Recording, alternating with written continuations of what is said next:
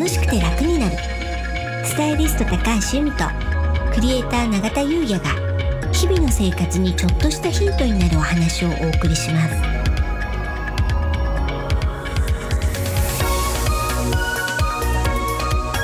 こんにちは。クリエイターの永田優也です。こんにちは。スタイリストの高橋由美です。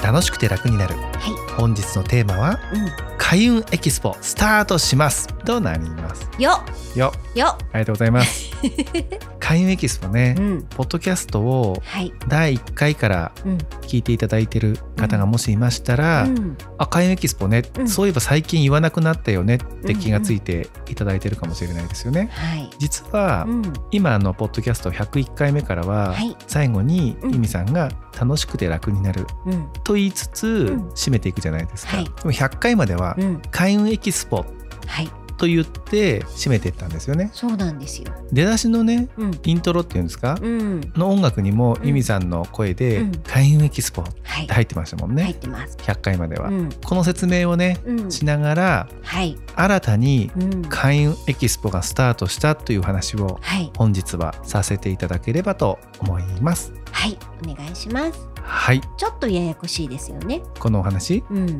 でもすごくいい。はい。あの特にポッドキャスト聞いていただいている皆様は、うん。今よりもうん。良くなりたいとかはい。思ってらっしゃる方が多いので、うん。ぜひねこの開運エキスポスタートしますので、うん。オンラインですので、うん。遊びに来ていただくとすごく楽しんでいただけると思います。うん、そもそもあの私と永田さんがこのポッドキャストを始める1年くらい前に、はい、まず始めたのが開運エキスポっていう風水のトークイベントだったんですよね。そうなんです。はい、2003 19年の3月。月はい。でその頃はコロナとかもないので、うん、原宿のうん、レンタルスペースカフェ、カフェなんですけども、うんまあ、レンタルスペースとしてもいろいろな方が使ってるようなおしゃれなね、はいカフェです。ね、そこで開催したと。はい、ガレージパークさん。はい、ガレージパークさんですね。で、一番最初に名前を付けるときにいろんな案があったんですよね。はい、開運エキスポもあったし、あとは開運マルシェとか、開運なんちゃらみたいな。まあ、イベント名ですね。そうです。いろいろあったんです。僕がゆうやで、はい、ゆみさんが Y じゃないですか？はい、ワイワイワクワク広場とかね。ありましたね。しなくてよかったですよしね。なくてよかったですね。はい。はい。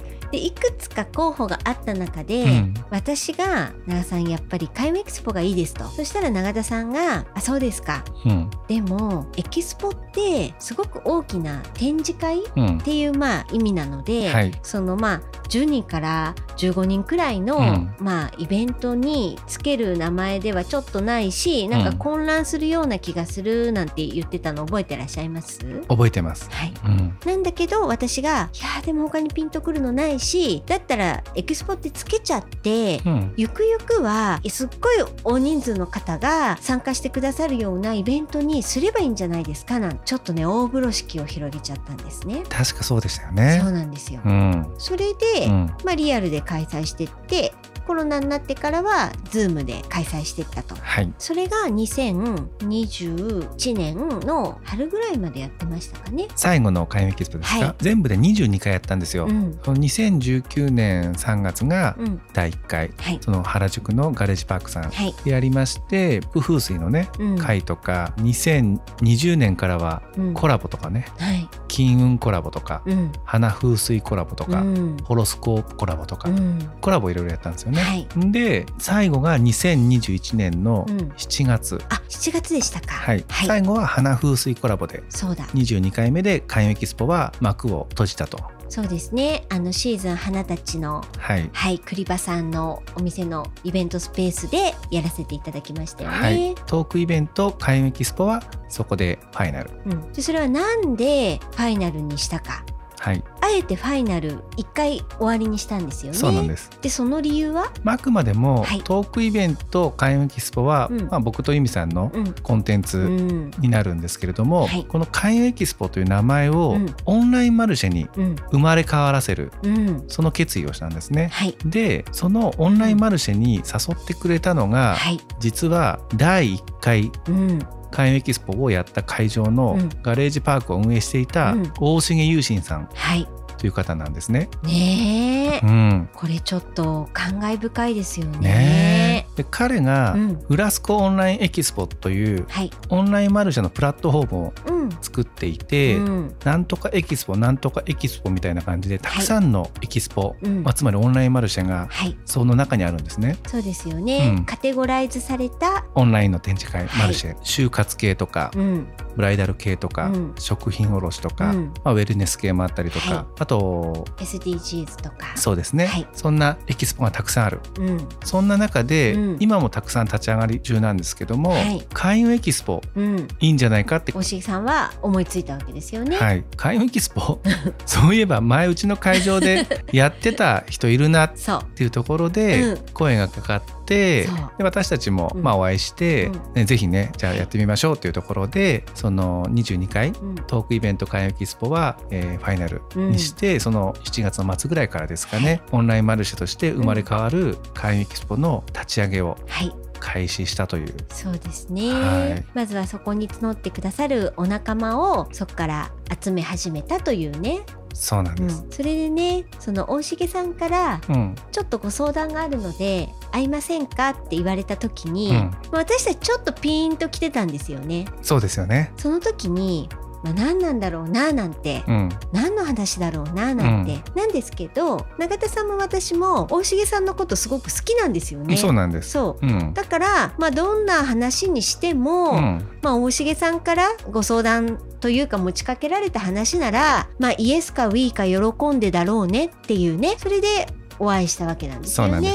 はい。はい、それで立ち上げがスタートしたという。うん、7月から、まあ、実際はそのお声がけお仲間になっていただけるような方にお声がけを始めたのって8月ぐらいだったんですかね。まあ5ヶ月弱その間にいろんな方からご興味ありそうな方をねたくさんご紹介いただいて。そもうそれもねすごくありがたかったですようね。ねえそれであの本当にたくさんうのん。開運に導くことができるサービスをうん。持ってる方々とうん。お会いしたじゃないですか。はい、結果僕らが開運していったみたいなね。あーそんなとこもねあるかもしれないし、うん。それで、まあ、断られることもね、うん。多かったですしはい。ね、、多分今ご参加いただいてる人数の何倍ですかね？3倍三倍ぐぐらいはね。多分お会いしてるんじゃないですかね。はい、であのご説明させていただいて、うん。まあ、ちょっと今タイミングじゃないななんていうねうん。方の方が大多数の中で、あのぜひあのやりたいですって言ってくださった方がね、あのいてね。それでね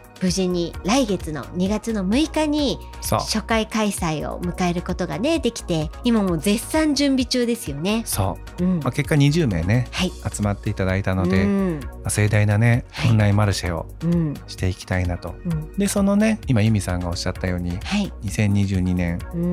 2月6日うん。初回はい。朝の10時から、はい。13 13時までですね。3時間ですね。はい。うん。オンラインで。はい。その後は第一日曜日の10時から13時。はい。この月一のに日時は固定なんですよね。ですよね。うん。でそこにこう集ったうん。メンバーとともに、えー来場いただく皆さんを開運に導くようなうん。そんなオンラインのイベントですね。はい、でねこれどんな方がいるのなんてよく聞かれるんですけど、その開運の定義って人によって違うじゃないですか。なので私たちはそのお仲間を募る時にあの自分たちが持ってるサービスでそれを受けたお客様が今よりもちょっとでも良くなるっていうことを開運というふうに定義づけたので、開運イコールね占いの方みたいなね、イメージ強いかと思うんですけどそういう方だけじゃなくてね、コンサル業の方だったり物販の方だったりもうありとあらゆるジャンルだけれども共通するのはそのまあ開運というねそういう方々を